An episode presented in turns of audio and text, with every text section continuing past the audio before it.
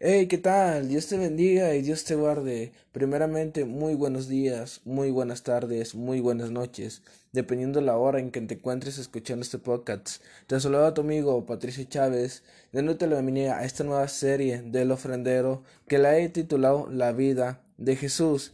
Y en esta ocasión no me voy a encontrar solo, sino que me van a acompañar hermanos de diferentes estados de México exponiendo un poco acerca de la vida de nuestro Señor Jesucristo. Y en esta ocasión yo te quiero hablar un poco acerca de la profecía de su nacimiento y de su nacimiento. Para esto te invito a que me acompañes en tu escritura al libro del profeta Isaías. En esa escritura vamos a estar leyendo dos versículos. El primer versículo se encuentra en el capítulo 7, versículo 14, que dice la palabra en nombre del Padre, del Hijo y Espíritu Santo. Por tanto, el mismo Señor os dará señal, he aquí que la Virgen concebirá y parirá hijo, y llamará su nombre Emmanuel. Después nos brincamos al capítulo 9, versículo 6. Dice la palabra, porque un niño nos es nacido, hijo nos es dado, y el principado sobre su, su hombro, y llamaróse su nombre admirable, consejero, Dios fuerte, Padre eterno, príncipe de paz palabras citadas por el profeta Isaías hacia el pueblo con un rango de tiempo muy alejado. Esta profecía fue dicha muchos años antes del nacimiento virginal de nuestro Señor Jesucristo. Cuando esta profecía es dada, transcurre el tiempo hasta llegar al año cero, que es donde comienza un nuevo periodo de tiempo que es después de Cristo, cuando sucede lo que está registrado en el Evangelio de Mateo, capítulo 1, versículos 18 al 23.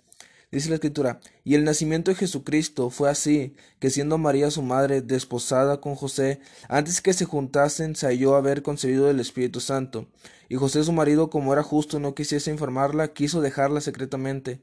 Y pensando en esto de aquí el ángel del Señor aparece en sueños, diciendo José, hijo de David, no, no temas de recibir a María tu mujer, porque en que ella es engendrado del Espíritu Santo es, y parirá un hijo y llamará su nombre Jesús, porque él salvará a su pueblo de sus pecados.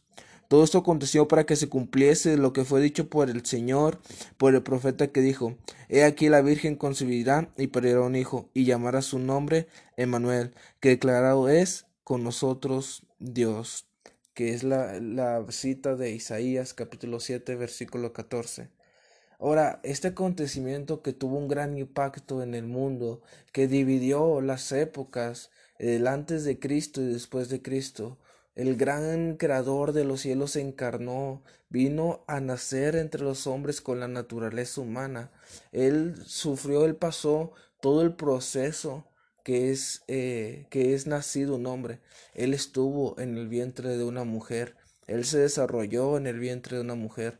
María parió como alguna otra mujer y nació de esa manera natural. De esa manera nació Jesús. Él nos hizo indiferente a nosotros, sino que Él tomó toda nuestra naturaleza como nosotros fuimos creados, tal vez con nuestros órganos, tal vez con nuestros corazones latiendo, tal vez con nuestros riñones funcionando, tal vez con nuestros pulmones respirando la misericordia de Dios, tal vez nuestros globos oculares viendo eh, la creación, los cielos, los aves en los cielos, las nubes, etcétera. Él, él nació, él fue un, un bebé, fue un bebé que conforme fue creciendo, conforme a la edad, como cualquier otro hombre. Y eso es lo precioso de esto, de que eh, igual como nosotros en toda nuestra naturaleza, Jesús no omitió detalle alguno, no se brincó algo, no, no omitió algo, sino que Él lo hizo todo de manera completa, desde su nacimiento, desde que Él fue un bebé, que Él fue cuidado por sus padres, que le fueron prestados terrenalmente, que fue María y José. A lo mejor ellos lo cuidaban, ellos lo cargaban, ellos lo arrollaban, ellos le preparaban su comida, ellos le cambiaban tal vez los pañales, ellos lo limpiaban, lo bañaban como un bebé que depende de su padre, así como nosotros debemos depender de Dios nuestro Padre.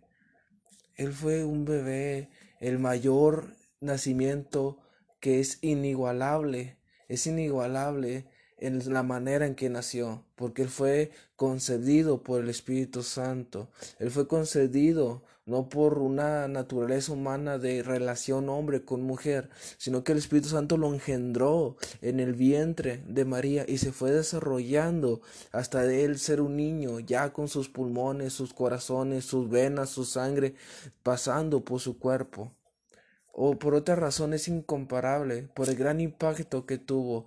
Dice la Biblia que cuando él nació, dice que reyes vinieron de otro, de otro lugar del oriente, dice que vinieron a ver el nacimiento de este niño, de este niño que marcó la historia para siempre y por siempre.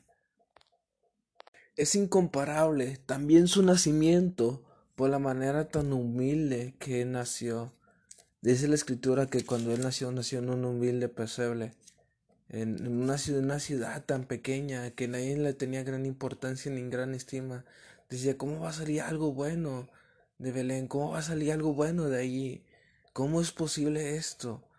Dice que ahí el, el niño, el Jesucristo, estuvo ahí un, un tiempo de su vida, creciendo encarnalmente él se fue desarrollando carnalmente, fueron creciéndose sus huesos, fueron expandiéndose sus huesos, fue creciendo en estatura, fue desarrollándose también sus cuerpos, su, su musculatura, su sangre, sus órganos, juntamente con él, como cualquier hombre en esta tierra.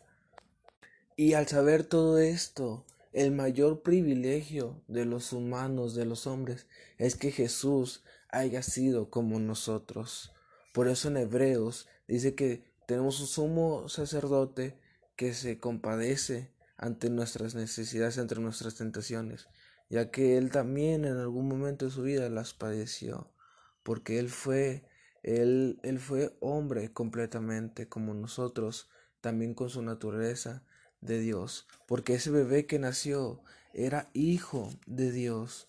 Desde ese momento el Hijo de Dios pisó tierra Vino este mundo corrompido, herido, malvado, perverso, a nacer un niño santo, puro, que no conocería el pecado y que sería justo en toda su vida. Y este es el comienzo solamente de la vida de Jesús. Después los evangelios Mateo, Marcos, Lucas y Juan nos narran la vida de Jesús en su ministerio y en su crucifixión. Pero esto lo estaríamos viendo en el siguiente podcast con los hermanos expositores de la bendita palabra de Dios. Para terminar, me gustaría hacer una oración para concluir este episodio. Dios eterno, Dios soberano, Señor. Nos acercamos al trono de tu gracia, Señor. Te gracias, Señor, por aquella obra tan grandiosa, Señor, que fue hecha por aquel niño que nos fue dado, eh, siendo puro, siendo santo, Señor. Aquel niño que nació en un humilde pesebre, que nació de la vientre de la mujer, que creció como cualquier otro niño, y que ha venido y cumplió el plan redentor para nuestra salvación, reconciliación, justificación. Me pongo en tus manos, Señor, y así como cada una de las personas que vayan a oír este podcast y por los hermanos que van a estar compartiendo en los próximos episodios. Tuya la gloria, la inteligencia, la habilidad, la sabiduría por los siglos de los siglos. Amén. Amén. Dios te bendiga, Dios te guarde. Quédate al tanto en cuestión de estos episodios. Sé que serán de bendición. Y recuerda seguir el ofrendero en sus redes sociales.